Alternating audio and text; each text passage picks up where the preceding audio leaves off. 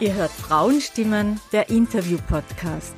Mein Name ist Anita, ich bin Podcasterin und eine Frau, die mit 49 Jahren zu studieren begonnen hat, als Mutter von drei Kindern und Teilzeit berufstätig. In diesem Podcast geht es um Vorbilder im Berufs- und Lebensalltag, um Expertinnenwissen und um das Thema Gleichstellung in der Gesellschaft. Heute zum zweiten Mal zu Gast bei Barbara und Lena in der Praxis von Barbara. Herzlichen Dank, dass ich wieder kommen darf. Ich habe letztens die Aufnahme versemmelt. Ja, ich hoffe, das Gespräch wird heute genauso toll, wie es letzte Mal war und informativ und wir starten am besten. Danke, dass ihr beide bereit wart für ein Interview im Frauenstimmen-Podcast. Könnt ihr euch vielleicht kurz vorstellen? Danke für die Einladung. Mein Name ist Schrammel Barbara, ich bin Beraterin, Sozialpädagogin, Psychotherapeutin im Verein Frauen beraten Frauen und in freier Praxis. Und ich bin Lena Neuber, ich bin Psychologin, so bin ich auch äh, zu dem Thema Arbeitsteilung in Familien gekommen. Ich habe mich da so darauf spezialisiert, gegen Ende meine Masterarbeit auch zu dem Thema geschrieben. Und genau, bin auch bei Frauen beraten, Frauen, ähm, psychosoziale Beraterin, genau. Ich bin heute zu Gast, weil ihr beide seid die Initiatoren des Mental Load Award. Der Begriff ist ja in der Gesellschaft mittlerweile, glaube ich, schon angekommen. Für alle diejenigen, die den Begriff noch nicht kennen, was ist Mental Load? Genau, bei Mental Load in der Familie geht es vor allem um Sorgearbeit.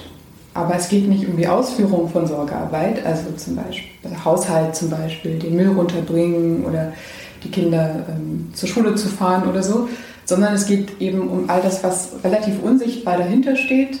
Also überhaupt dran zu denken, was alles zu tun ist, ähm, auf dem Schirm zu haben, wer wann was braucht, wer was gemacht werden muss, das zu organisieren, das zu planen. Also so ein Familienmanagement wird auch oft gesagt sein, Mental Load, und das stimmt eben auch. Ja, und sich so grundsätzlich verantwortlich zu fühlen für diese Tätigkeiten. Das mhm. ist Mental Load. Und Mental Load betrifft leider vor allem Frauen. Ihr habt jetzt den Mental Load Award ins Leben gerufen. Was ist das genau? Der Mental Load Award ist ein Symbol, der eben genau das sichtbar machen soll, was eben so oft unsichtbar bleibt, nämlich ähm, Sorgearbeit und, und Mental Load nochmal im Speziellen. Und der ist einerseits ein Symbol der Wertschätzung, weil wir diese Arbeit unglaublich wichtig und wertvoll finden. Und aber auch ein Appell, dafür hinzuschauen und ähm, die Verantwortung auch neu zu verteilen. Ihr habt die Kampagne im März in den sozialen Medien gestartet. Was war für euch der Auslöser, diese Kampagne zu starten? Ähm, die Kampagne, die Medienkampagne, Medienöffentlichkeitsarbeit ist ein Teil eines größeren Projekts, finanziert durchs Bundeskanzleramt, wo wir das Thema Mental Load und gleichberechtigte Elternschaft als Gewaltpräventionsprojekt eingereicht haben und bekommen haben. Ähm, Im Rahmen dieses Projekts gibt es nicht nur Medien- und Öffentlichkeitsarbeit, sondern auch Workshops für Beraterinnen, für MultiplikatorInnen, für Workshops für Paare, die gleichberechtigte Elternschaft leben wollen und Mental Load teilen wollen, ähm, gemeinsam mit einem Psychotherapeuten, also mit einem Mann gemeinsam. Und es gibt Vorträge, Online-Vorträge, aber wir haben auch persönliche Vorträge gehalten. Und Medien- und Öffentlichkeitsarbeit oder die Kampagne, die Mental Load Award-Kampagne, haben wir uns ausgedacht, einfach um dieses Thema zu verbreiten in Österreich, um es sichtbar zu machen, um Menschen einen Begriff dafür zu geben. Und diesen Begriff, so unser Anliegen war, das größte Anliegen war, diesen Begriff zu verbreitern. Jeder Frau den Begriff zur Verfügung stellen zu können. Es ist jetzt interessant, du hast gesagt, Gewaltschutzprojekt. Wieso gibt es da den Zusammenhang? Es gibt große Studien dazu, vor allem aus Schweden. Eine große Studie, aber es gibt mittlerweile auch andere, die wirklich einen Zusammenhang herstellen, ganz klar herstellen, dass wenn Eltern in der Partnerschaft, Eltern mit Kindern gleichberechtigte Elternschaft leben, das heißt auf eine egalitäre Verteilung von Hausarbeit, aber auch Erwerbsarbeit, von Kinderbetreuungszeiten und aber von Freizeiten für sich selbst, wenn das halbwegs ausgewogen ist und Mental Load sichtbar ist oder als Thema ist, wenn es wirklich gleichberechtigte Elternschaft gibt, dass das die Gewaltwahrscheinlichkeit in Familien um bis zu zwei Drittel senken kann. Das ist eigentlich eine unglaublich effektive Gewaltpräventionsmaßnahme und wir erleben das tatsächlich auch in den Workshops, wenn wir mit Paaren arbeiten, aber auch wenn wir, ich bin Psychodramatikerin, etwas auf die Bühne bringen. Wir sehen, wie viel mehr Harmonie gleichberechtigte Elternschaft äh, in Familien schaffen kann und wie viel das Stresslevel reduziert werden kann. Und das ergibt total Sinn. Wie wichtig Kommunikation einfach auch ist, wenn man versucht, sich diese Verantwortung gleichberechtigt zu teilen, glaube ich, ist man fast gezwungen, eine andere, ähm, eine andere Gesprächskultur miteinander zu finden vielleicht. Und was natürlich auch dazu kommt, ist, dass ähm, das geteilte Mental Load ähm, auch ähm, Frauen oft mehr Möglichkeit für ähm, Erwerbsarbeit ähm, ermöglichen sozusagen und dadurch auch das finanzielle Ungleichgewicht und ökonomische Gewalt tatsächlich ähm, reduziert werden kann. Also ich glaube, das ist auch ein ganz wichtiger struktureller Zusammenhang, den es da gibt. Jetzt ist es aber immer noch so, dass, also wenn Paare Kinder bekommen, dass hauptsächlich noch immer die Männer überwiegend berufstätig sind oder mhm. wenig Karenzzeiten in Anspruch nehmen und es rasch passiert, dass dann die Frauen wieder diejenigen sind, die überwiegend für diese Care-Arbeit und Betreuungsarbeit und Familienarbeit zuständig sind, beziehungsweise eben, wo dann dieses Mental Load entsteht. Was ratet ihr Paaren? Wie, wie soll man das lösen? Also grundsätzlich gibt es ja die Rechte auch für Väter. Es gibt das Recht auf Väterkarenz, es gibt das Recht auf Elternteilzeit. Die rechtliche Situation ist ganz klar darauf ausgelegt, dass Väter die Rechte haben. Dass es in der Erwerbsarbeit oft, gerade in Firmen, wo viele Männer arbeiten, noch nicht Usus ist, dass es einfach tatsächlich auch für Väter schwierig ist, diese Rechte durchzusetzen. Ja, das stimmt, das erleben wir ja immer wieder, aber grundsätzlich gäbe es das Recht. Und das, was wir schon machen, ist Bewusstsein schaffen mhm. und aufklären. Und das ist einfach auch zu sagen, das macht einen Unterschied, ob ein Vater lange in Karenz ist. Es macht einen Unterschied in der Bindung zu den Kindern. Das macht einen Unterschied in der Beziehung. Es macht einen Unterschied im Aufteilen von Mental Loads. Denn wenn wir das nicht ganz bewusst besprechen und sichtbar machen, passiert es, wie gesagt, ganz automatisch und ganz leicht, dass die Frauen dann den Mental Load tragen, weil es in Österreich einfach nur ein sehr konservatives Familienbild gibt. Also in Österreich reduzieren die Frauen meistens deutlich ihre Erwerbsarbeit auf 20 Stunden, Väter arbeiten 40 Stunden plus. In anderen Ländern ist es ganz anders geregelt. es wäre viel optimaler, wenn beide Teilzeit arbeiten würden, 30 Stunden zum Beispiel, und beide auch Zeit für die Familie haben, für die Care-Arbeit haben, für die Fürsorgearbeit haben. Und ähm, wenn man das nicht tut, also tatsächlich ist es wirklich so, dass in erster Linie die Person, in Wirklichkeit egal, ob es man nicht ganz egal, aber trotzdem schon auch, also auch Männer können Mental Load im Familienmanagement tragen, wenn sie die hauptsächliche Verantwortung haben und zu Hause sind und die hauptsächliche Verantwortung für Fürsorgearbeit tragen. Ähm, das macht tatsächlich einen gravierenden Unterschied. Wer ist zu Hause und wer reduziert die Erwerbsarbeit? Und wie gesagt, in Österreich ist halt auch noch ganz ein traditionelles Familienbild, sehr traditionelles Mütter- und Väterbild. Das ist irgendwie tief in uns verankert und mhm. deswegen tappt man auch so leicht in diese Falle. Ich glaube, also es, es braucht Vorbilder, männliche Vorbilder. Am besten, wenn sozusagen die Vorgesetzten selber Elternkarenz in Anspruch nehmen oder selbst auch wirklich in Elternteilzeit arbeiten oder sich auch Führungspositionen geteilt werden. Das gibt ja alles Möglichkeiten, die es gibt, aber das würde glaube ich, es vielen Männern, die das wollen, aber denen es schwer gemacht wird, das wäre, glaube ich, äh, wird es echt vereinfachen. Und ich muss auch sagen, also ähm, schon bei mir als Frau ähm, hat einfach das Bewusstsein und die, diese eben jetzt lange Auseinandersetzung mit dem Thema einfach schon ganz viel gemacht. Und das hat dann auch, also je bewusster ich mir bin, dass es nicht selbstverständlich ist, dass ich zuständig bin für diese ganzen Tätigkeiten. Und das ist ganz schön Arbeit, sich davon zu distanzieren, weil, man, weil ich ja so groß geworden bin, dass das eigentlich ganz selbstverständlich meine Aufgabe ist. Das, ähm, ja, das verändert auch Beziehungen. Also mhm. kann ich so aus eigener Erfahrung sagen. Bin mit einer jungen Mama ins Gespräch gekommen, die ein fünf Monate altes Baby hat und mir erzählt hat, äh, ihr Mann und sie haben vor der Geburt sehr viel über das Thema gesprochen und trotzdem ist es passiert jetzt oder passiert es jetzt, wo sie zu Hause ist, dass sie automatisch viele Aufgaben übernimmt. Nämlich nicht einmal, dass es gesagt bekommt oder erwartet wird, sie tut es einfach. Wie, wie kommt sowas?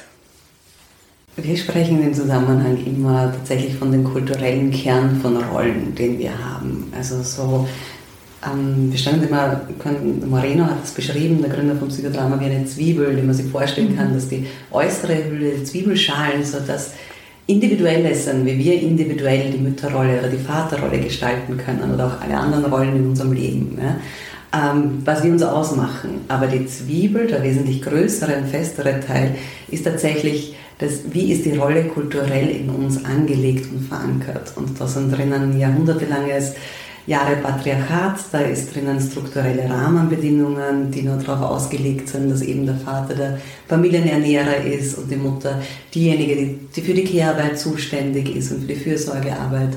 Ähm, da sind drinnen Rollen, Sozialisation, wie sind wir, wie die Lena schon gerade gesagt hat, wie sind wir sozialisiert, wie sind wir erzogen, was wurde uns vermittelt, was sind unsere Rollenvorbilder? Und die meisten von uns haben einfach auch konservative Rollenvorbilder. Und das ist ganz tief in uns verankert. Und wir merken ja mit den Paaren, gerade die bei uns die Paarworkshops besucht haben, das sind alles Paare natürlich, die sich sehr für das interessieren, die sehr für Gleichstellung auftreten, die das gemeinsam machen wollen und selbst die haben die gleichen Schwierigkeiten, weil das wirklich so gleichberechtigte Elternschaft und aktive Vaterschaft sind noch keine kulturellen verankerten Rollen in uns. Das ist was mhm. Neues. Das ist ja total schwierig, diese Rollen zu spielen, ja, weil es einfach wenig Vorbilder und wenig Bewusstsein dafür noch gibt. Jetzt kommt mir spontan, ich kann mich erinnern, bei mir ist das ja schon länger her, dass mein erstes Kind äh, geboren ist. Und zu der Zeit hat es begonnen, dass die Väter mit durften äh, bei der Geburt. Und das war auch noch irgendwie so bei den ersten, glaube ich, so eher so irgendwie so peinlich oder, oder so im Sinne von, ja, machst du das auch und so. Und wenn ich denke, heute ist es eine Normalität. Aber auf jeden Fall wäre es wünschenswert, wenn dieses Bewusstsein dafür wirklich so in der Gesellschaft sich verankert, dass sich da auch was tut für die Paare oder grundsätzlich für Menschen, die mit jemandem zusammenleben. Ich glaube, dass dieser Kern der Zwiebel, von dem Barbara gerade gesprochen hat, mhm. halt einfach, ähm, den kann man nur Stück für Stück verändern, mhm. glaube ich. Und ich glaube, das, was wir gerade erleben, dass Mental Load jetzt auch so ein Begriff wird und dass das überhaupt, dass man darüber sprechen kann und, und diese Selbstverständlichkeit in Frage stellen kann, das ist so ein kleiner Teil dieses Kerns, der jetzt wieder losgelöst werden kann und der sozusagen wieder verändert werden kann. Ich glaube, dass ähm, das braucht auch einfach Zeit, aber es geht auch voran. Also ähm, ich glaube, dass auch, wenn man sich so die letzten 100 Jahre anschaut und, und, und was mittlerweile für Frauen selbstverständlich ist, was vor 100 Jahren noch überhaupt nicht so war, also es verändert sich schon. Das, ja. das ist auch immer das Gute zu sehen, finde ich.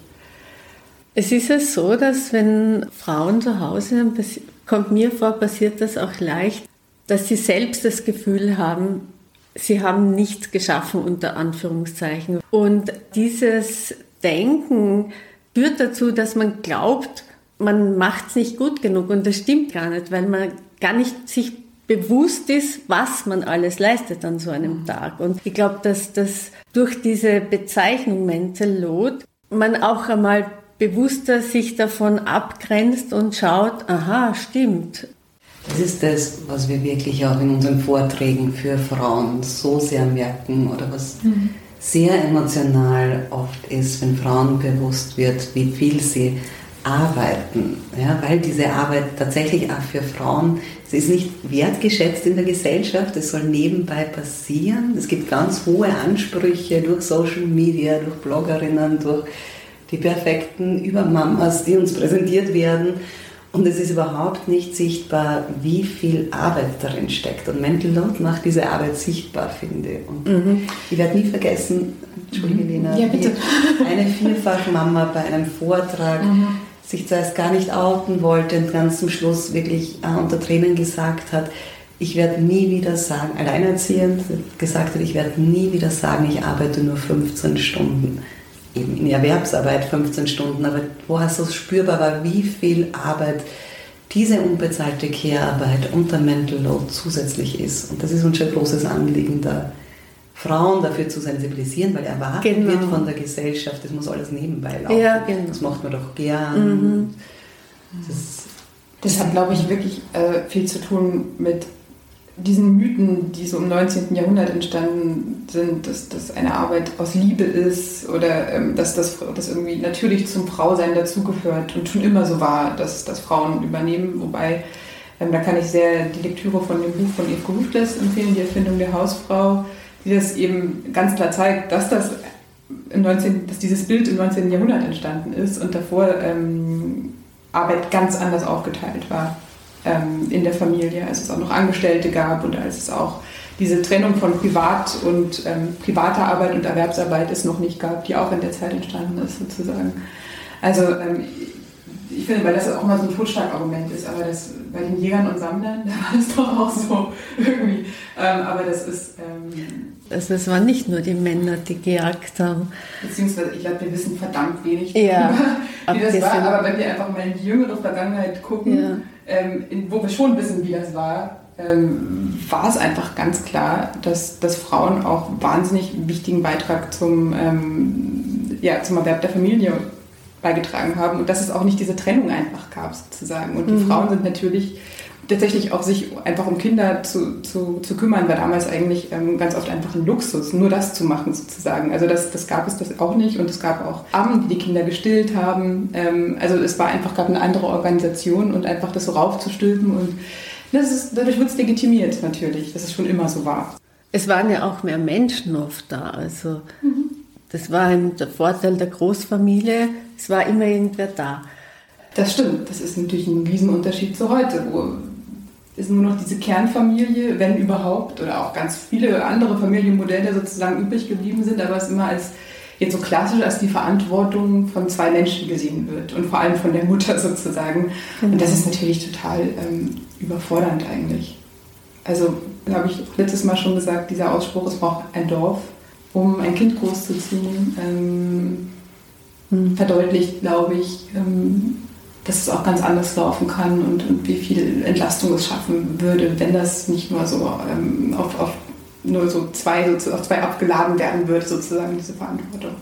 Ich persönlich war ja auch sehr froh, wie, der, wie dieser Begriff das erste Mal so aufkam. Da hast du übrigens, Barbara, eine Story dazu. Oder wer den ins Leben ah. gerufen hat, wer den Begriff ins Leben gerufen hat. Emma Frankreich, ja. die tatsächlich unter dem Namen Emma einen Comic, einen Mental Load Comic äh, veröffentlicht hat 2017 und der ist wirklich viral gegangen, mhm. weil er Frauen, ich glaube, überall auf der Welt einfach aus der Seele gesprochen hat und wir zeigen mhm. auch ganz oft in unseren Vorträgen, weil es mit Bildern einfach auch so gut sichtbar mhm. wird, ja, wie selbst bei Paaren, denen Gleichberechtigung ein Anliegen ist oder wo beide berufstätig sind, wie ganz einfach, selbstverständlich es trotzdem dann die Frauen sind, die gewisse Sachen übernehmen. Und also das, ich glaube, es ist kein Zufall, dass er so viral gegangen ist, weil auch dieses aus der Seele sprechen, das erleben wir auch in unseren Vorträgen Genau, diese Alltagsbilder. Und es ist ja auch oft dieses, du, du hättest ja was sagen können, ne? Genau. Ja. Also die Dynamik, die passiert eben, dass die Mütter trotzdem so die Managerinnen, die Chefinnen der, für die Familienorganisation sind und Väter so die Mithelfer, die auf Anweisungen warten. Das ist so die Dynamik, die passiert bei mhm. Mental Load. Und wenn, wenn man das nicht bewusst irgendjemand sagt oder wenn das nicht bewusst wird, dann passiert das halt nebenbei. Und so moderne Väter helfen eh mit im Haushalt. Das ist eine Aussage, die wir oft hören. Mein Mann hilft doch eh so viel hm. mit im Haushalt, aber mithelfen heißt halt nicht Verantwortung übernehmen. Also dieser Satz ist eigentlich mhm. wirklich das Sinnbild für, dass, sie, dass die Frau den Mental Load trägt, ja, weil es heißt, der Mann fühlt sich nicht verantwortlich in erster Linie dafür. Aber wie kann man das schaffen? Wie kann man das schaffen, dass sich auch der Partner verantwortlich fühlt? Ich glaube, indem wir Aufklärungsarbeit leisten, ich glaube, also ich finde, wir erreichen das echt gut in unseren Vorträgen, aber vor allem auch in ein paar Workshops. Ich finde, Vätern ein Bewusstsein dafür zu geben, dass es einen Unterschied macht. Also auch ihnen die Möglichkeit geben, ihre Rolle als Familienernährer kritisch zu hinterfragen und vielleicht auch was anderes zu leben. Dass sie ganz viel davon profitieren könnten, ja, dass auch sie diese ihnen zugeschriebenen Rollen anders leben könnten und nicht erfüllen müssten, dass sie mehr Zeit für die Familie haben, mhm. dass sie äh, eine bessere Bindung und Beziehung zu ihren Kindern dadurch entwickeln. Weil wenn ich verantwortlich bin, wenn ich den Fokus auf die Familie, auch auf die Bedürfnisse der anderen habe, auf die Gefühlsarbeit, dann habe ich tatsächlich eine andere Beziehung und Bindung. Dazu gibt es ja viele Studien, die das belegen und das merken die Männer tatsächlich auch. Also das, was von den Männern wirklich kommt, ist so, wenn sie Mithelfer werden und den, werden und den Fokus auf die Erwerbsarbeit legen, dass sie tatsächlich einen, ein Stück rausrücken aus der Familie. Und dieses Wegrücken von der Familie eigentlich immer mehr wird. Ja? Mhm. Also die Mutter und das Kind bilden eine Einheit. Mutter spürt ganz viel früher, was braucht das Kind, weil sie fokussiert drauf ist, nicht weil es biologisch so vorgegeben mhm. wäre, ja? sondern weil sie einfach viel mehr Zeit mit dem Kind verbringt, sich verantwortlich fühlt, fühlt viel mehr auf die Bedürfnisse und auf die Gefühle sich auch dafür verantwortlich fühlt und die beachtet. Und so, die Kinder sind auf die Mutter fokussiert, die Mutter auf das Kind und der Vater ist eigentlich außen vor und rückt ein Stück weit weg aus der Familie. Das ist die Dynamik, die passiert. Und wenn das sichtbar wird, dann kann man tatsächlich reflektieren und viele Väter wollen das auch nicht mehr. Mhm. Viele junge Väter wollen das mhm. nicht mehr und viele, die schon länger Väter sind, sagen, hätte ich das doch früher gewusst. Also das sagen uns alle, alle Paare haben gesagt, warum hat uns das vorher niemand gesagt? Hätten wir das doch vor der Geburt gewusst oder vorher gewusst oder am Anfang gewusst, dann hätten wir anders tun können. Das heißt, es wäre eigentlich ein guter Input beim Ehegespräch auch über solche Themen zu sprechen, weil das ja in einer Familie auf einen zukommt. Oder zumindest, dass es irgendeinen Punkt gibt, wo man davor darüber spricht. Am liebsten beim Eltern-Kind-Pass, der jetzt Eltern-Kind-Pass heißt. Aber da ist ja auch das Kind schon da. Nein, das ist eine Schwangerschaft statt Mutter-Kind-Pass, der Eltern-Kind. Ja, aber es ist. ja, in, der, in der Schule. Vielleicht in der Schule, das war auch nicht. Also, ja. also ich, ich glaube, so früh wie möglich tatsächlich, weil sich diese Selbst, das ist was, was sich lange aufbaut, diese Selbstverständlichkeiten mhm. als Frau und, und, und als Mann in dieser Gesellschaft zu handeln. In den skandinavischen Ländern passiert das. Ich weiß nicht, das ist in Island. Genau. Teil des Bildungssystems von den Grundschulen ab bis in die Universitäten ist. Gleichstellung als Fach, da geht es sicherlich nicht nur um Mental Load, aber, aber um diese Themen. Was ich ja super finden würde. Also tatsächlich ja, so dieses, Fall es braucht ein Bewusstsein dafür, dass wir eben noch nicht gleichgestellt sind und wie Gleichstellung hergestellt werden kann. Mentallos ist ein Teil davon, aber so wie Island das als Unterrichtsfach verpflichtend eingeführt hat, finde ich großartig. Mhm. Um jetzt nicht in diese Mental Load Falle zu tappen, also was ich so mitgekriegt habe, Verantwortung, beide sollen Verantwortung übernehmen, man soll darüber sprechen, aber was kann man noch tun? Also ich finde ganz wichtig zu wissen ist, ähm, es geht nicht von heute auf morgen. Mhm. Ähm, man kann sich hinsetzen und sagen, so, wir verteilen jetzt die Verantwortung neu, du machst das, ich mach das und es wird vermutlich erstmal nicht funktionieren. Ähm, oder es wird, aber es ist gut, dass man überhaupt drüber spricht sozusagen. Also ich finde es ganz wichtig zu wissen, es ist ein Prozess und es wird Fehler auf jeden Fall geben dabei. Ähm, aber wichtig ist, überhaupt erstmal ins Gespräch darüber zu kommen. Und ich glaube, es fängt nochmal noch mal früher an, eigentlich bei sich selbst sozusagen. Wirklich zu, zu merken, ähm, was mache ich da eigentlich alles? Will ich das eigentlich? Ähm, ist, das, ist das wirklich so selbstverständlich, dass ich das übernehme? Und, und ich glaube, diese Haltung für sich zu entwickeln, ist ganz wichtig, um eben wirklich in diesem Prozess voranzukommen und immer wieder zu merken, so jetzt ist es aber eigentlich wieder so, wie ich das nicht will, sozusagen. Genau. Aber ähm, genau, du meintest, man, man, man kann ähm, ins Gespräch kommen. Ja, durch das Reden. Ja, also ich weiß nicht, gibt es Schritte in dem Sinn. Also auf jeden Fall das Bewusstmachen vielleicht einmal, ja. ja. Dann das drüber reden und dann noch äh? Ich finde, es macht schon einen großen Unterschied. Also ich habe selber zwei Töchter, mhm. zwei kleine Töchter, und die kennen dieses Thema und versuche wirklich seit Jahren mit meinem Partner gleichberechtigte Elternschaft zu leben.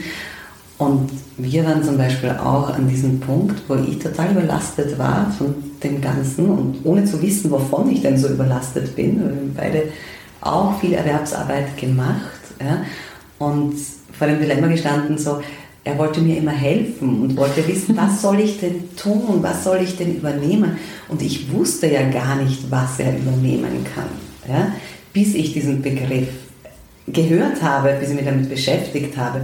Und es war für, für uns als beide total erleichternd zu sehen, boah, es geht ums Denken, es geht ums Verantwortlichsein und es ist nicht ein individuelles Versagen von uns beiden, dass wir das nicht hinkriegen, sondern es ist tatsächlich ein strukturelles Problem. Es geht fast allen so. Ja? Und das zu wissen, das macht schon, ich glaube, das hilft schon, wenn, wenn man weiß, es geht um Verantwortung übernehmen. Und dann natürlich darüber zu reden, was sind denn alles die To-Dos? Mhm. Was habe ich im Kopf? Was sehe ich automatisch, einfach durch diese Zeit, dass ich viel länger in Karenz war und zu Hause war?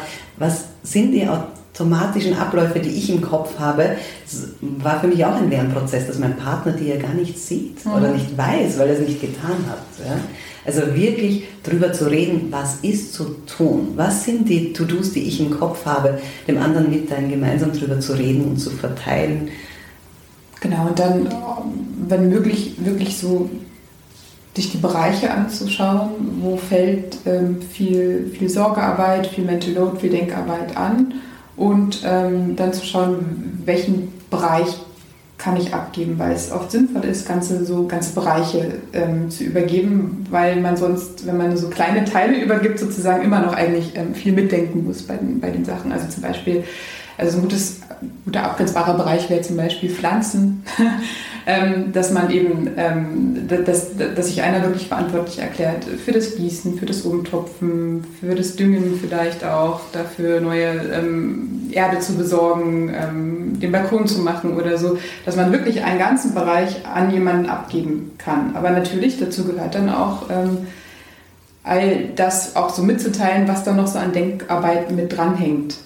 Ich habe zum Beispiel in meinem also wir haben, bei uns haben wir mal das Einkaufen dann verteilt, weil mich das extrem stresst, daran auch immer zu denken und so weiter. Und das ist, ähm, wir haben es dann wirklich abwechselnd gemacht, ich eine Woche, er eine Woche. Und dann war es aber irgendwann so, als er einkaufen war, ähm, dass, da, dass er eben ganz anders eingekauft hat als ich. Oder dass, dass er einfach dann nur so ein paar Sachen mitgebracht hat, die er halt irgendwie mitbringen wollte.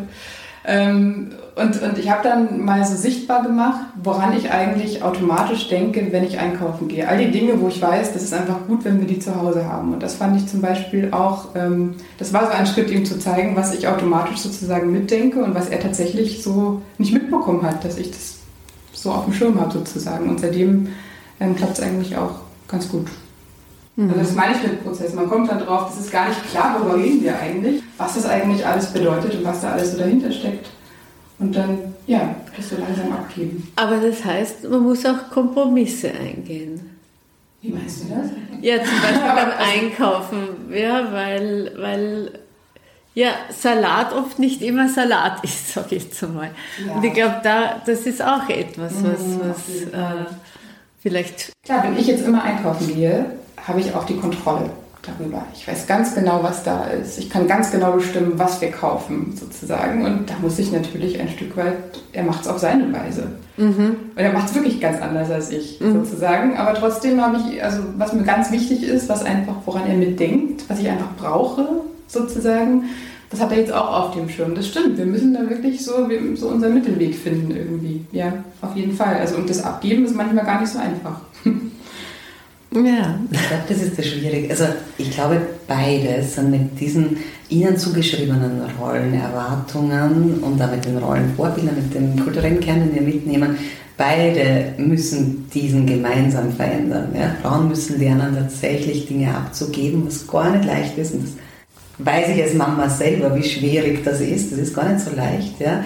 Dinge abzugeben, dem Partner zu überlassen. Und Männer müssen lernen, Dinge, Verantwortung zu übernehmen dafür. Das ist ein gemeinsamer Prozess. Mhm. Wir haben dann eine Wippe als Grafik, wo wir das zeigen. Ähm, ich glaube, das ist das Schwierigste. Und ich glaube, es ist, es ist ein bisschen eine Falle, immer zu sagen, was man jetzt im Moment oder was der Diskurs ist, Vereinbarkeit für Frauen und man muss sie noch besser organisieren und man muss noch besser Listen führen oder planen oder so. Das sehe ich tatsächlich als Gefahr, denn ich glaube, wir müssen alle gemeinsam daran arbeiten, diesen kulturellen Kern zu verändern und das ist ein gemeinsamer Prozess. Und es ist auch eine Übungssache. Also wenn jemand anfängt, das wirklich so zum ersten Mal zu machen und mit zu übernehmen, dann, dann läuft es erstmal nicht so gut. Aber ich merke jetzt zum Beispiel wirklich, also um das beim Einkaufen zu bleiben, ich freue mich jetzt jedes Mal, wenn ich den Kühlschrank aufmache und da steht mein Joghurt, ähm, den ich einfach jeden Morgen gerne ein bisschen esse und nur ich. Und er isst den überhaupt nicht, aber er weiß, dass ich den gerne mag und denkt immer dran, wenn er einkaufen geht. Und das ist so schön, mhm. dass da jemand also an mich denkt und, und weiß, was ich brauche sozusagen und, und das auch macht. Das ist richtig toll. Ja, sehr gut. Also Win-Win. Also du, du musst den Einkauf nicht machen, der dir nicht so taugt und du hast auch das, dieses Feeling, dass jemand an dich denkt. Ja? das ist eigentlich andersrum für mich ganz selbstverständlich ist, ja. dass ich dafür ihn dran denke.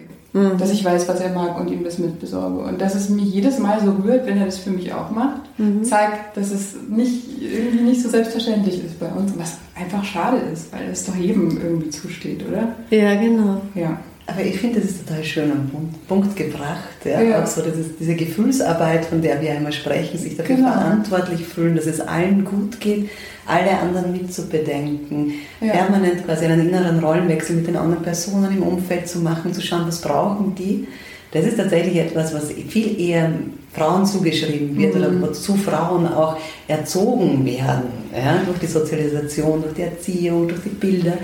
Aber was Männer genauso gut können, wenn sie es üben, ja, mhm. so wie du es beschrieben hast. Ja. Und das ist, ich finde, das ist so ein wichtiger Punkt bei gleichberechtigter Elternschaft, dass man tatsächlich merkt, das ist ja das, was wir bei Trennungen, Kontaktrecht, Obsorgekonflikten ganz oft mitkriegen, dass die Frauen überhaupt nicht die Sicherheit haben, dass die Kinder gut von den Vätern versorgt sind. Mhm. Ja, da wird ihnen ein Maternal Gatekeeping vorgeworfen oder was auch immer. Ja. Die Mütter würden das verhindern. Aber in Wirklichkeit kann man das mit gleichberechtigter Elternschaft von Anfang an, nicht erst nach der Trennung, sondern wenn man gleichberechtigt Elternschaft lebt, kriegen die Frauen die Sicherheit, dass die Väter die Kinder genauso gut versorgen können. Und das finde ich einen der wertvollsten Aspekte überhaupt dran. Neben dem, dass tatsächlich auch, das ist statistisch nachgewiesen, die Lebenszufriedenheit mhm. von Müttern, von Vätern und von den Kindern steigt, wenn man gleichberechtigt Elternschaft von Anfang an lebt. Mhm. Das klingt wirklich gut. Jetzt machen wir Werbung. ja, weil das selber so begeistert sind. Ja. Ihr seid ja beide eben, habt ihr äh, erzählt, beim Verein Frauen beraten Frauen. Könnt ihr mir da ein bisschen was darüber erzählen? Was erwarten die Frauen dort? Also wir sind eine feministische Beratungsstelle in Wien. Mhm. Uns gibt es seit mittlerweile 42 Jahren. Wir sind eine Beratungsstelle von Frauen für Frauen. Wir sind ein multiprofessionelles Team. Also wir haben verschiedenste Formen von Beratungen online, telefonisch und natürlich persönlich. Genau. Und auch Paarberatungen haben wir mittlerweile auch. Genau, Paarberatungen, auch Psychotherapie zum kleinen Teil. Wir haben viele, mhm. wir haben einen Fortbildungsverein, wir haben Workshops, wir halten Seminare, wir halten Vorträge, äh, Weiterbildungen. Es gibt Gruppen. Es gibt Gruppenangebote. Angebot. Mhm, einiges. Und eigentlich, äh, was erwartet Frauen, wenn sie sich bei uns melden? Erstmal Raum, würde ich sagen, ähm, wirklich auch ähm, Raum, sich klar zu werden, ähm, klar auch Rat irgendwie zu bekommen, aber ähm, wir sind tatsächlich offen für eigentlich alle Themen darüber zu sprechen. Ja. Und wir bedenken tatsächlich die strukturellen Rahmenbedingungen, mhm. diesen kulturellen Kern, wie ich es vorher genannt habe, tatsächlich immer mit. Also wenn jetzt eine Frau mhm. zum Thema Mental Load, wenn eine junge Mama total müde und erschöpft und verzweifelt und überlastet schon mit depressiven Symptomatiken oder mit Burnout-Symptomatiken kommt, ja, ähm, sagen wir nicht, ähm, sie ist dran, also will wahrscheinlich niemand sagen, auch nicht in einer nicht feministischen Beratung, aber wir sehen zum Beispiel tatsächlich, dass die strukturellen Rahmenbedingungen dahinter mit und sagen, es ist kein individuelles Versagen, sondern es ist kein Wunder, dass sie erschöpft ist. Ja? Es ist, weil sie eben so viel trägt und weil das dann zu viel ist. Mhm. Oder bei Gewalt, also einer der Schwerpunkte ist Gewalt, Gewalt in häusliche Gewalt. Ähm, ja. Mhm. Euer Projekt, also das Mental Lotte Award, die Kampagne läuft ja jetzt demnächst aus. Was für Erkenntnisse habt ihr gewonnen aus dieser Kampagne?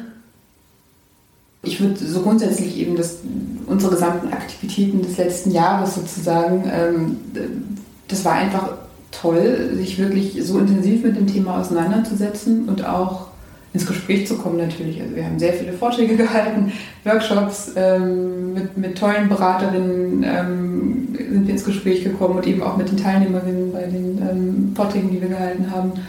Und das hat schon einfach auch was gemacht, auf jeden Fall, ähm, von meinem Verständnis ähm, von dem, worum es eigentlich geht. Und ähm, worauf ich eben gekommen bin, ist ein Aspekt auch, den wir gerade schon ein bisschen angesprochen haben, ähm, das eigentlich schon viel haben wir darüber gesprochen, fällt mir gerade auf, so den Wert, den Fürsorge und Beziehungsarbeit, ähm, Beziehungen überhaupt eigentlich gerade haben in unserer Gesellschaft. Und das ist irgendwie, irgendwie gibt es dafür kaum Platz, habe ich manchmal das Gefühl. Also es geht viel um ähm, Leistung, um ähm, Produktion, um Gewinn. Ähm, irgendwie hat auch auch in meinem Umfeld so, man hat kaum noch Zeit, irgendwie so einfach mal so, ähm, also wenn ich mich mit meinen Freundinnen treffen will oder so, dann müssen wir immer in den Kalender gucken und, und gucken, wann das wieder geht in, mhm. in, einem Monat oder so, wann wir wieder mal Zeit dafür haben sozusagen oder auch Nachbarschaftsnetzwerke, habe ich das Gefühl, ähm, zerfallen immer mehr, weil man kaum mehr Zeit hat, irgendwie wirklich miteinander zu reden. Also es gibt so eine Vereinzelung sozusagen. Ja. Ähm, und, und Fürsorge ist irgendwie ein, Wert, der nicht besonders groß geschrieben wird, sozusagen. Und dass das einfach auch ein Problem ist, also dass es einfach unglaublich wichtige Arbeit ist oder äh, wichtig für uns als Menschen, dass wir auch in Gemeinschaft leben, dass wir füreinander da sind, dass wir uns umeinander sorgen. Und dass es einfach auch, selbst wenn Eltern sich das wirklich gleichberechtigt aufteilen, eigentlich eine Überforderung darstellt, ähm, so viele Dinge gleichzeitig managen zu müssen sozusagen. Und dass wir da eigentlich andere Strukturen, glaube ich, brauchen, wo wir uns auch besser unterstützen können untereinander. Also ähm, zum Beispiel, ähm, ich habe letztes Mal auch schon erzählt von der Laura Fröhlich, ähm, die eben eine also Pionierin der Mentalot-Bewusstseinsschaffung in Deutschland ist und die ähm, eben nicht nur mit ihrem Partner und ihren beiden Kindern, ich glaube das jüngste ist neun Monate alt, soweit ich weiß, ähm, zusammenlebt, sondern auch noch mit sehr engen Freunden ähm, wo sozusagen so eine Art Sorgegemeinschaft es gibt. Und natürlich ist sie mit ihrem Partner hauptsächlich verantwortlich für das Kind, aber es gibt noch andere Menschen, die sie einfach auch unterstützen als Eltern. Also die mal da sind, um ähm, sich kurz zu sorgen, damit sie duschen gehen kann zum Beispiel oder, ähm, oder auch beim Einkaufen was mitbringen kann oder so. Also dass man einfach ähm, ja, dass es einfach ein Dorf braucht, auch um ein Kind ja. zu ziehen und dass wir uns daran erinnern. Das hatte ich auch bei meinen Kindern. Wir waren so eine Gemeinschaft von, von Frauen. Also das war, wir sind alle neu eingezogen in diese Häuser. Es waren drei so Häuser und waren alle so im selben Alter und haben nacheinander Kinder bekommen. Wir haben uns immer gegenseitig geholfen. Das war so schön. Ja, weil das entlastet mhm. viel, ne? dass man mal schnell wo einkaufen geht ohne Kind oder ja, einen Arztbesuch macht oder dass die Kinder miteinander spielen und jeder hat einmal allein einen Nachmittag also das ist schon fein. Ne? Es braucht auch Raum, halt mhm. diese Arbeit. Die ist so wichtig. Die macht uns zu dem, was wir sind, letztendlich. Mhm. Wie wir miteinander umgehen oder wie wir ja. auch groß werden sozusagen und die ganze Zeit, die, die dafür aufgewandt wird. Und das hat einfach so wenig Raum. Dabei ist es mit das Wichtigste. Also wenn Menschen sterben, dann dann ist das, was sie am allermeisten irgendwie bedauern, dass sie so wenig Zeit mit den Menschen, die ihnen eigentlich wichtig sind, verbracht haben oder eben vor allem auch mit ihren Kindern. Ja. Und nicht, dass sie nicht noch mehr gearbeitet haben genau. und nicht noch den Erfolg bei der Arbeit hatten oder so. Also ähm, das zeigt ja auch, wie wichtig es ist und dass es leider auch zu kurz kommt. Ich würde schon gerne, also das ja. unterstütze natürlich total, was die Lena gesagt hat, dass Care-Arbeit, Fürsorgearbeit einfach einen viel zu geringen Wert in unserer Gesellschaft hat und dass Eltern oder vielleicht auch nicht nur Eltern, sondern Menschen Zeit brauchen für Beziehungsarbeit und für mhm. Selbstfürsorge ja, und für auf die eigenen Bedürfnisse schauen. Mhm. Und das ist bei deiner Studie, glaube ich, sehr gut herausgekommen, Lena, bei deinen Interviews, mhm. dass es so etwas Wesentliches ist, es war für mich auch so eine Erkenntnis, so etwas Wesentliches ist, dass Frauen sich quasi ihrer eigenen Bedürfnisse bewusst sind. Und das gibt man so schnell auf, wenn man Mental ja. trägt. Bei sich selbst ja. spart man am meisten genau. ein. Ja, die Dinge, die einem selber gut tun, ja, gibt man auf und es ist aber so was Wesentliches, selbstfürsorglich zu sein und Zeit für sich zu haben. Nur Zeit für sich. Und damit meine ich nicht einkaufen ohne Kind einmal gehen für die Familie, sondern wirklich Zeit für sich zu haben, um überhaupt darüber nachzudenken, was ist mir wichtig, was möchte ich.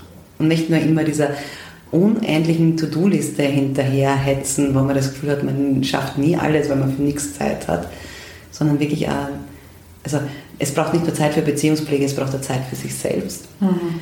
Und was mir so wirklich, wirklich bewusst geworden ist bei diesem Projekt, ist, dass es, es braucht Bewusstseinsschaffung, aber es braucht auch Unterstützung für Paare, die bereit sind oder wollen, die gleichberechtigt Elternschaft leben wollen, weil es einfach nur so wenig Vorbilder gibt, auf die man zurückgreifen kann und weil es wirklich ein Arbeiten ganz tief an tief sitzenden Rollenbildern ist. Ähm, das wünschen sich ja die Paare, die meisten wünschen sich ein Follow-up oder weitere, weitere Unterstützung diesbezüglich, weil die einfach so etwas Neues kreieren gerade. Ja? Das, das geht nicht einfach so. Nämlich genau selbst die Paare, die Füllbewusstsein haben, auch die haben Schwierigkeiten und brauchen Unterstützung dabei. Wird es diese Unterstützung noch weitergeben, wenn das Projekt jetzt aus ist?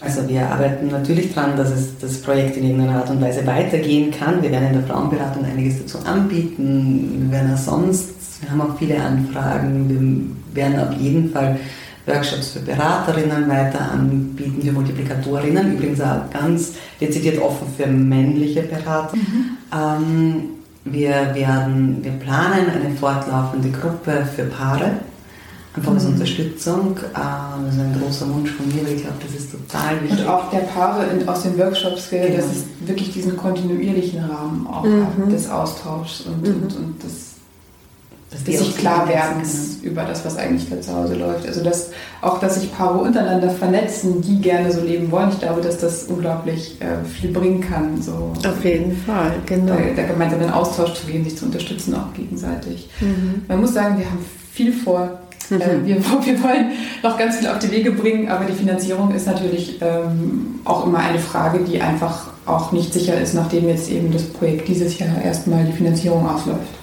Und das ist auch einfach ein Thema, mit dem wir uns auseinandersetzen müssen. Aber es wird sicher einen Teil, es gibt eine Einzel- und, und Paarberatung in der Frauenberatung, ja. also das war immer klar, wir werden den Vortrag weiterhalten. Dieses Mal nicht nur für Frauen, sondern explizit auch für Paare, so ein Online-Vortrag. Also das, was wir erarbeitet haben, werden wir natürlich zu einem Teil weitermachen. Aber es gibt auch den Wunsch natürlich, das noch auszubauen und mehr zu machen. Und wir sehen, wie viel es braucht, einfach auch. Ja. Wir sehen auch, wir haben so wahnsinnig viele Anfragen und Wartelisten und das Thema ist wirklich, eine, eine Teilnehmerin hat gesagt, das ist Alltagsfeminismus und das habe ich mhm. total schön gefunden, weil wir merken wirklich mit dem Thema, wenn wir Szenen daraus erzählen, wenn wir die Dynamik erzählen, dass wir Frauen tatsächlich, allen Frauen, die zuhören, tief aus der Seele sprechen. Also es ist wirklich etwas, was alle Frauen betrifft und fast alle. Es gibt, glaube ich, ein paar Ausnahmen, die irgendwie, aber die trotzdem ein Thema damit haben, aber grundsätzlich ist es etwas, was allen aus der Seele spricht und was so sichtbar macht, wo es, dass wir eben noch nicht alle gleichgestellt sind und dass es einfach große Unterschiede noch gibt. Mhm. Frauen, die sich sonst nicht mit Feminismus vielleicht auseinandersetzen würden, aber dieses Thema ist einfach wirklich ganz ein Kernthema, finde ich, wenn man über Gleichstellung spricht. Mhm. Habt ihr jetzt noch etwas, was euch am Herzen liegt, was wir jetzt vielleicht im Interview oder was ich nicht angesprochen habe oder gefragt habe? Fällt gerade nichts mehr ein. Ich finde das schön, wie sich das diesmal. Sehr gut. Anders als letztes Mal, aber auch Ganz anders. das ist richtig. Jetzt habe ich noch eine Frage dann zum Abschluss. Welche Bedeutung hat eure Arbeit für euch? Letztes Mal schon gefragt, was meinst du genau. für eine Arbeit? Meinst du Erwerbsarbeit oder meinst du genau. die Kehrarbeit? ja, ihr könnt euch das aussuchen. Na, grundsätzlich habe ich schon gemeint, eure Arbeit als Mental Load Beraterinnen und Beraterinnen überhaupt. Also für mich hat die feministische Arbeit ganz einen großen Wert, also meine Erwerbsarbeit, aber auch mag ich eine Kehrarbeit, zwei Töchter, die versuche ich auch sehr ihnen ein feministisches Vorbild zu sein. Ähm, für mich hat das einen hohen Wert und ich finde gerade mit dem Thema Mental Load, das ist so ein Herzensthema von mir und gleichberechtigte Elternschaft. Also ich finde es, die Lena schon ein bisschen gesagt hat, ich finde es unglaublich bereichernd für mich, dass ich mir ein Jahr lang so intensiv damit beschäftigen durfte und zur Expertin werden durfte auch. Ähm, ja, es macht mir irrsinnig viel Spaß und das ist einen hohen Wert für mich. Ich glaube, man kann ganz viel Gutes für die Gesamtgesellschaft daraus machen. Mhm, das glaube ich auch. Ja, ich, ich glaube, dass ich diese Arbeit jetzt mache, das ist äh, vor allem auch durch eine Auseinandersetzung mit mir selber entstanden oder dass ich nach Antworten gesucht habe, irgendwie so für mich, ähm, für meine Zukunft oder auch äh, für mich als Frau einfach, wie ich irgendwie oder auch mit der Aussicht, vielleicht Mutter zu werden, wie kann ich das irgendwie so machen, dass sich das gut anfühlt. Mhm. Und ich habe gemerkt, oh, es ist gar nicht, wenn ich mich so umschaue, es ist gar nicht so einfach irgendwie. Und ähm, daraus ist diese Beschäftigung entstanden, die ich für unglaublich wichtig ähm, halte für mich selbst und für unsere Gesellschaft. Ja. Sehr schön. Dann herzlichen Dank einmal für das Interview. Jetzt darf ich euch noch um die Unterstützungsfragen und die Würfelfragen bitten. Zuerst die Unterstützungsfragen. Welche Frage soll man sich stellen, wenn man merkt, dass Mental Load auf einem lastet?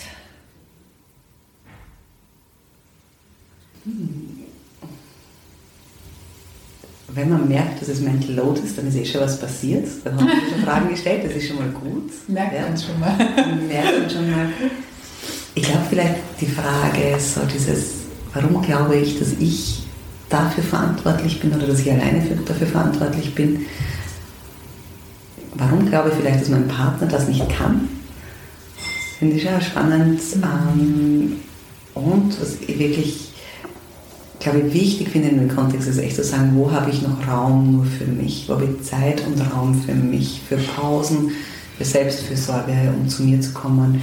Und wo funktioniere ich nur? Weil es ist wichtig, glaube ich, Pausen und Raum für sich zu haben. Mhm. Sehr interessante Fragen, die du da sagst. Dann die zweite Frage. Was aus der Erfahrung zu eurer Arbeit mit Mental Load kann hilfreich für andere sein? Also ich glaube wirklich, die Arbeit zu sehen und das als Arbeit zu benennen. Wirklich zu sagen, Fürsorgearbeit, Care-Arbeit, äh, Familienorganisation ist Arbeit, Mental Load ist Arbeit, Gefühlsarbeit ist Arbeit und das wirklich als Arbeit zu benennen und es unglaublich wichtigen Beitrag an der Gesamtgesellschaft ist wichtig. Und tatsächlich zu, zu sehen, es ist kein individuelles Versagen, es ist ein strukturelles Problem, das Mental Load auf mir lastet. Mhm. Und was ich vorhin schon gesagt habe, fällt mir einfach nur noch mal ein, ähm, dass es ein Prozess ist und dass es mhm. ähm, Stück für Stück geht und dass es Zeit braucht und dass man vor allem, ähm, es braucht erstmal einen Partner, der überhaupt ähm, bereit dafür ist. Ähm, und das ist, auch das ist nicht selbstverständlich, das merken wir auch in unseren Vorträgen immer wieder. Aber auch wenn er es ist, ähm, braucht er auch Raum und Zeit, seinen Weg zu finden, das zu tun und das ihm auch zuzugestehen, im Gespräch zu bleiben. Ich glaube, das ist einfach ähm, unglaublich wichtig. Mhm, das ist das Thema wirklich, also um verpflichtende Väterkarenz. Ja, ja das wäre wünschenswert. Ganz wichtige Stellschraube. Ja. ja. Ja, es ist halt. Dann wäre sie eben auch wirklich alleine mit, mit dem Kind sozusagen und, und, und, und würden von Anfang an mitbekommen, was es alles braucht, um sich um sein kleines Kind zu sorgen, was die Bedürfnisse sind, was es braucht, ähm, was für unglaubliche Arbeit es ist, das genau, genau. Ja. Es wäre wirklich ein Rollentausch von dem Elternpaar. Ich würde sehen, was die andere Person leistet und macht und was zu tun ist, was ich so, wie es in Österreich jetzt geregelt ist oder die Norm ist, nicht passiert. Deswegen genau. kommen dann die Vorwürfe, du sitzt doch immer auf der Couch zu Hause genau. und machst nichts, ja, ja. weil es die andere Person nicht sieht, die das nicht erlebt hat. Und das beschreiben alle Väter, die Bücher schreiben. Und dazu gibt es in den letzten zwei Jahren jede Menge neue Bücher von Vätern. All die beschreiben, das, was das für einen Unterschied macht, wenn man den Fokus hat und wenn man alleine für dieses Kind verantwortlich ist. Ich glaube, das ist wirklich die Zauberformel, dass man Vätern Zeit alleine mit den Kindern gibt. Und Mhm. Das yes. ist länger als fünf Monate. Das wär, da, da, merkt man auch, dass es langfristig dann Veränderungen gibt. dass diese Väter längerfristig auch mehr Kehrarbeit und Hausarbeit übernehmen, weil sie es mhm. einfach gesehen haben. Vielleicht zur Erklärung, ähm, was wir mit verpflichtender Elternkarenz meinen, das orientieren wir uns eben auch an dem Modell von Island, ähm, wo es so ist, dass fünf Monate für die Mutter reserviert sind, fünf Monate für den Vater, zwei Monate zur individuellen Verteilung sozusagen. Und wenn der Vater diese fünf Monate nicht in Anspruch nimmt, dann verfallen die. Dann kann das die Mutter nicht in Anspruch nehmen. Und auch einen der geringsten Gender Care Gaps in Europa. Mhm. Ja, Finnland. Dann die Würfelfragen. Hier ist der Würfel. Ihr seid im zwei. Es gibt drei Fragen zu, zu würfeln. Also ich würfel, aber wer sie beantwortet, kann er dann immer noch spontan entscheiden, oder? Ja, ja. ja genau. Zwei. Die zwei. Medien. Hm. Eure Kampagne war vor allem auf den sozialen Netzwerken wo sollte noch über Mental Load informiert werden? Ähm, überall, bitte. also äh, auf so vielen Kanälen wie möglich, ähm, gerne auch noch mehr im Radio oder im Fernsehen, das, oder auch bei Podcasts hier, dass wir jetzt bei dir zu Gast sein dürfen.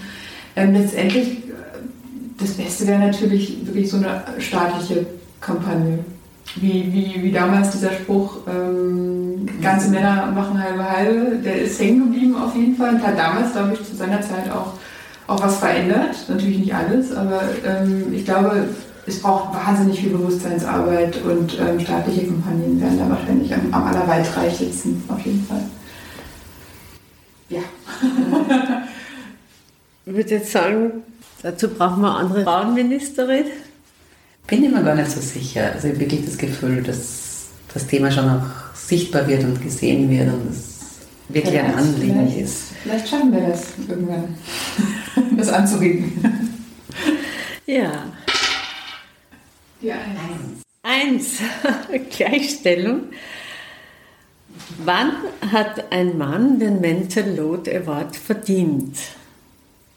Ich finde, wenn er zumindest fünf Monate in Karenz geht, er, also muss nicht sein, stimmt äh, stimmt nicht, es wäre natürlich wünschenswert, aber wenn er, ich glaube, ein Mann hat dann den Mental Load Award verdient, wenn er sieht und wertschätzt und anerkennt, was Fürsorgearbeit und Care-Arbeit für eine Arbeit ist und Hausarbeit und es als sich auch darin verantwortlich sieht und nicht automatisch mhm. die Partnerin dafür verantwortlich sieht. Na gut. ja. Es ist die drei. Also das ist ja lustig. Das sind dieselben Zahlen wie letztes Mal. Ja, das soll so sein. Na gut, Feminismus. Da hätte ich gern von beiden eine Antwort, wenn möglich. Wer mag zuerst? Die Frage war nochmal genau? Die Frage, genau. Welche Feministin ist euch im Gedächtnis und warum? Also ich habe letztens begonnen, ich beginne jetzt auch. Wir haben es jetzt diesmal schon vorher angesprochen. Ich habe letztens genannt die Emma, die Zeichnerin ähm, aus Frankreich mit dem Comic You Should Have Asked. Du hättest doch bloß fragen müssen. Äh, mein Load Comic, weil ich finde, dass die wirklich Großartiges zu diesem Thema, zum Bewusstsein dieses Thema, Themas beigetragen hat. Und deswegen ist sie mir jetzt ganz präsent. Aber ihr ergänzt vielleicht noch um die deutschen Pionierinnen in diesem, zu diesem Thema, nämlich, wie schon erwähnt, die Laura Fröhlich, aber vor allem auch die Patricia Camerata, die ganz wichtige Bücher geschrieben haben, auch für uns und ganz wichtig, mhm. wichtige Bewusstseinsarbeit gemacht haben oder noch immer machen. Und die würde ich gerne auch noch erwähnen. Mhm. Genau, also ich denke dann doch wieder äh, an das ganz, die ganz klassische Feministin, nämlich an Johanna Donal. Ähm, einfach ist wirklich einfach inspirierend für mich, so vehement ähm, für Frauenthemen einzustehen, auch ähm, so deutlich Dinge zu sagen, ähm, so laut zu sein vielleicht auch. Ähm, das finde ich einfach wichtig und ähm, bewundere ich auch mhm. nach wie vor. Das war eine tolle Frau. Mhm. Wirklich. Gut, herzlichen Dank. Danke für die Einladung. Danke an die beiden Initiatorinnen für dieses interessante Gespräch. Dass die Aufteilung von Karenz funktioniert, da muss sich strukturell sicherlich noch einiges ändern.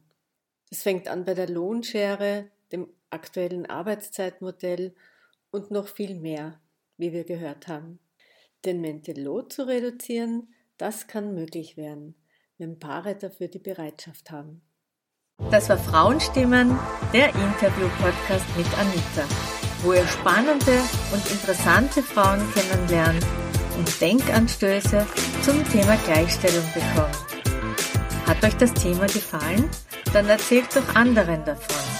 Ich freue mich auch, wenn ihr die Folge auf Facebook oder Instagram teilt oder anderen vom Frauenstimmen Podcast erzählt.